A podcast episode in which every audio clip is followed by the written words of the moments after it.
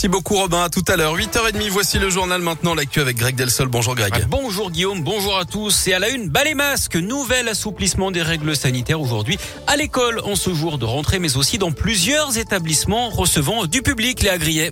Oui, on peut enfin tomber le masque dans les lieux clos soumis au pass vaccinal, les cinémas, les théâtres, les musées, les restaurants, les foires ou encore les salles de sport. Exception dans les transports en commun ainsi que les trains et les avions. On garde aussi le masque là où le pass vaccinal n'est pas requis, dans les entreprises, les magasins, les grandes surfaces ou encore les services publics.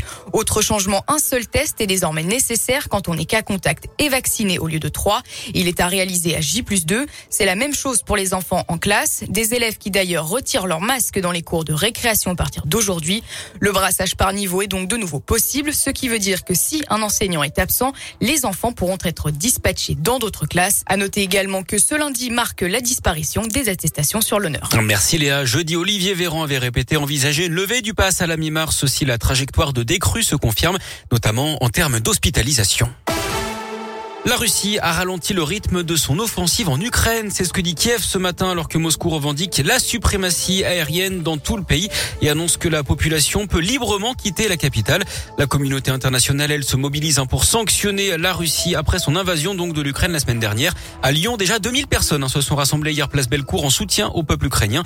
Hier, l'Union européenne a décidé qu'elle allait financer l'achat et la livraison d'armes, y compris des avions de chasse à l'Ukraine. Emmanuel Macron, de son côté, tient un nouveau conseil de défense à 11 ce matin. La France qui va également porter une résolution à l'ONU concernant l'aide humanitaire en Ukraine.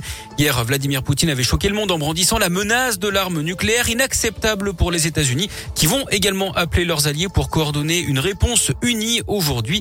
L'ONU hein, se réunit donc pour juger la Russie et demander un arrêt immédiat des hostilités. Sur le terrain, plus de 368 000 réfugiés ont fui les combats en Ukraine dont plus de la moitié sont entrés en Pologne et leur nombre continue à augmenter d'après les autorités locales.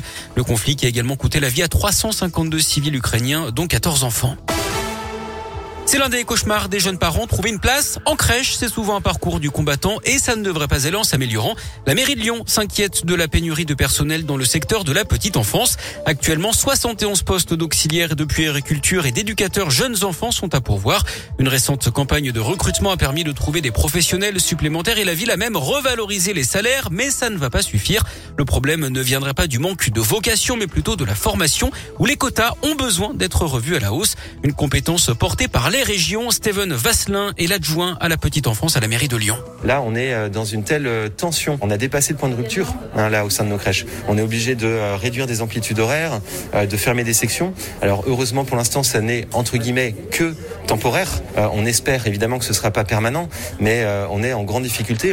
Les équipes sont en grande difficulté et les familles forcément sont en grande difficulté. Évidemment, nous on peut pas accepter ça. On peut pas continuer comme ça sans rendre visible ce problème et sans que euh, l'ensemble des parties prenantes prennent leurs responsabilités. Il faut qu'il y ait les personnels nécessaires.